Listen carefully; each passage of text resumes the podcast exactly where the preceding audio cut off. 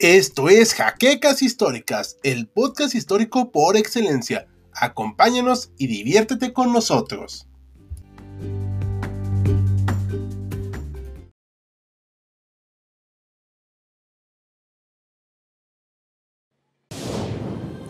Bienvenidos a HC Historia Contemporánea, la página histórica por excelencia.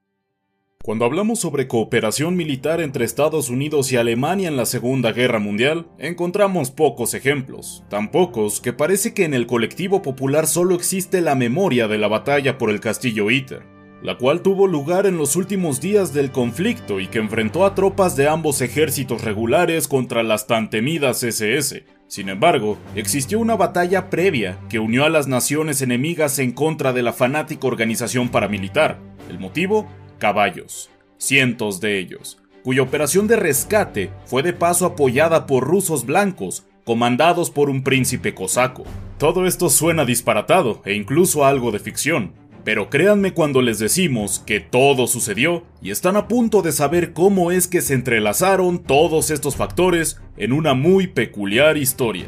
Bienvenidos historiadores a una nueva entrega de Sábado Bélico, donde descubriremos todo lo sucedido en la llamada Operación Vaquero, que tuvo lugar el 28 de abril de 1945 en la Hostau de los entonces Sudetes y la ahora República Checa, un pequeño asentamiento campestre que fue el hogar temporal de la tan refinada Escuela Española de Equitación de origen austriaco, donde cientos de caballos pertenecientes a la raza de los lipizanos pasaron los últimos días del segundo conflicto bélico a escala mundial, y que fueron el punto focal de todo lo sucedido durante estos hechos. Así que sin mayor dilación, cabalguemos a la historia de hoy.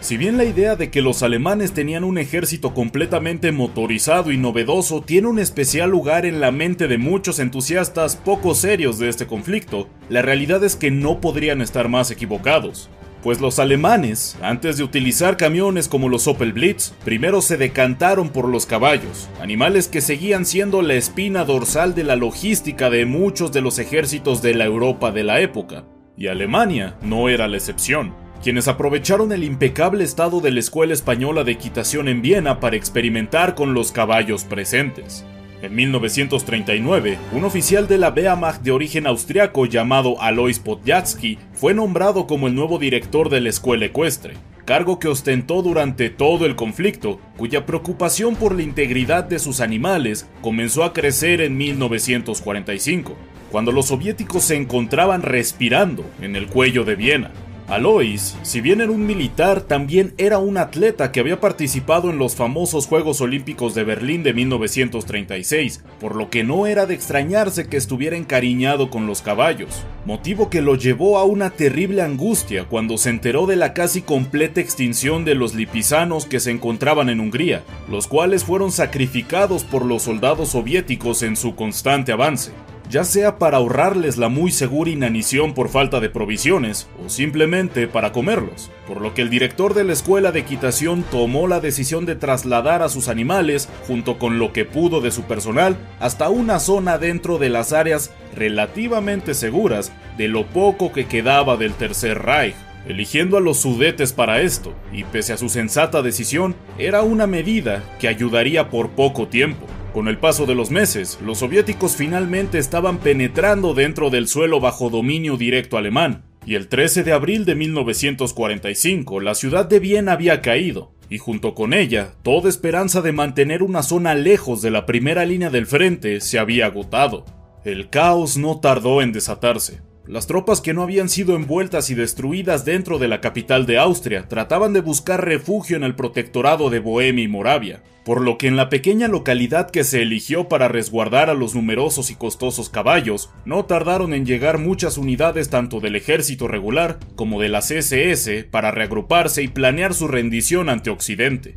Para mala fortuna de todos los que se encontraban en Hostau, se había designado a Checoslovaquia como una zona de influencia soviética en la conferencia de Yalta, por lo que lo más probable es que si se hubiera acudido a su rendición, se les hubiera regresado directamente a las manos soviéticas, algo que significaba la ejecución inmediata para los soldados de las SS y los cosacos que se habían unido a Alemania cuando invadieron la Unión Soviética en un ya muy lejano 1941. Quienes para este momento se encontraban huyendo junto a los alemanes por sus vidas más que por otra cosa, esperando una oportunidad para escapar o asegurar su supervivencia de alguna manera, y parecía que finalmente su buena fortuna les había llegado. Por la naturaleza de la mayoría de los militares alemanes que se encontraban en Hostau, no estaban dispuestos a rendirse ante los rojos, pues temían que sus preciados caballos sufrieran la suerte de sus primos húngaros. Por lo que al poco tiempo de caer Viena, inició el contacto entre algunos veterinarios con rangos de oficiales en el ejército alemán de la granja de la aldea con oficiales del ejército estadounidense.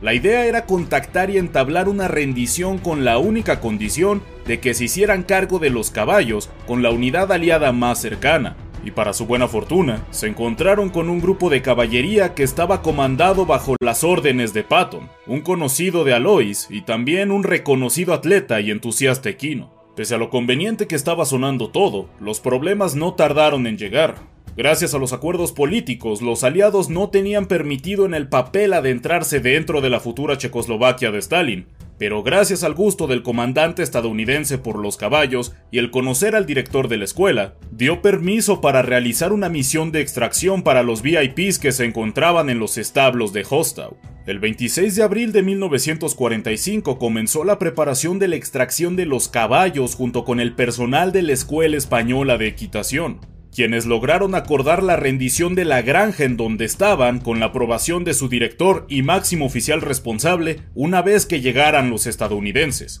Pero no era el único hombre de alto rango en la pequeña aldea, por lo que era de esperarse que su decisión tuviera consecuencias una vez que los estadounidenses tomaran acción, la cual tuvo lugar el 28 de abril. En total, 325 soldados provenientes del continente americano bajo el comando del mayor Robert P. Andrews, enrolados en el 42 Escuadrón de Reconocimiento de Caballería, se adentraron 36 kilómetros en suelo fuera de su rango operacional, haciendo uso de algunos blindados M8 Greyhound y M24 Chafe, con la intención de contrarrestar las dispersas fuerzas enemigas que pudieran encontrarse, quienes no fueron realmente molestados durante el trayecto de ida, alcanzando la granja e izando la bandera estadounidense durante las primeras horas de la mañana, pero rápidamente se encontraron con varios inconvenientes. Si bien habían llegado a su objetivo, no podrían regresar de inmediato gracias a que no contaban con los jinetes necesarios para cabalgar hasta las afueras de Checoslovaquia,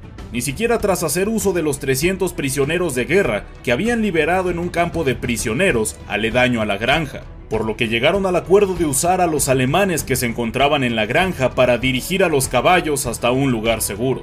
Pese a que los mismos se consideraron como prisioneros de guerra, se les entregaron armas a quienes no tenían y desde luego se les designaron caballos a todo aquel que supiera cabalgar. Una tarea perfecta para los miembros de la primera división de caballería cosaca que había servido codo a codo con los alemanes y que se encontraba ahí mismo listos para cabalgar y arrear a los caballos que no se pudieran llevar montando, por lo que todo parecía estar arreglado. Sin embargo, tomar la decisión, llevar la logística de los caballos y repartir las armas fue bastante tardado, dando tiempo suficiente a los remanentes que se encontraban de la segunda división SS Das Reich de rodear la granja y comenzar a disparar a sus defensores codo a codo. Como pocas veces se vio en el conflicto, los alemanes y cosacos del ejército regular, así como sus nuevos aliados estadounidenses, lucharon durante cinco horas contra las fanáticas tropas de las SS, quienes poco o nada pudieron hacer contra una pequeña fuerza blindada, compuesta por más caballos que hombres, a quienes no pudieron contrarrestar por no contar con panzers, ni tampoco con armas antitanque,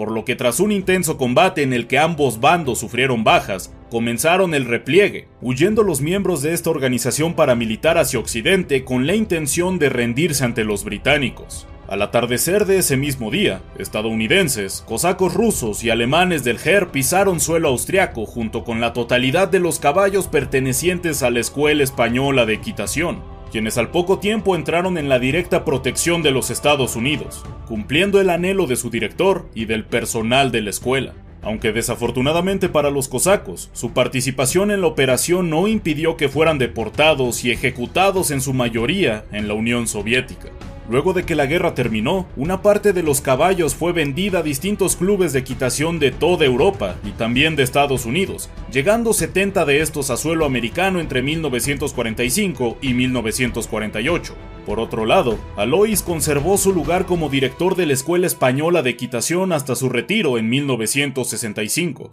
falleciendo en mayo de 1973, quien agradeció de gran manera a Patton por la operación, nombrándolo como alguien que salvó una importante parte de la cultura europea. Sin embargo, realmente Patton hizo poco más que dar el permiso para realizar la operación. Los verdaderos héroes de esta historia fueron los valientes integrantes del segundo regimiento de caballería, cuya empatía por los animales en los que se entrenaron, aunque ya habían sido reemplazados en su mayoría por modernos vehículos automotores, fue suficiente para evitar el sacrificio de centenares de inocentes caballos cuyo mayor pecado fue el de nacer en una época tan convulsa e inestable, pero que afortunadamente para ellos pudieron vivir el resto de sus días en completa tranquilidad. Y esto fue todo por esta nueva entrega de Sábado Bélico. Esperamos hayan disfrutado esta desconocida historia. No olviden dejarnos sus impresiones en los comentarios y darnos un like si les gustó el video. Antes de irnos, queremos agradecer a nuestros mecenas de Patreon por ayudarnos a mantener el ritmo de producción del canal. Un saludo enorme para Nahuel Sebastián Ruiz, Félix Calero, José Antonio Martínez Chaparro y Jean James. Sin nada más que añadir, yo soy de Auslanda despidiéndome. Ya nos veremos en la próxima batalla. Gracias por habernos acompañado en Jaquecas Históricas, el podcast histórico por excelencia. Hasta la próxima.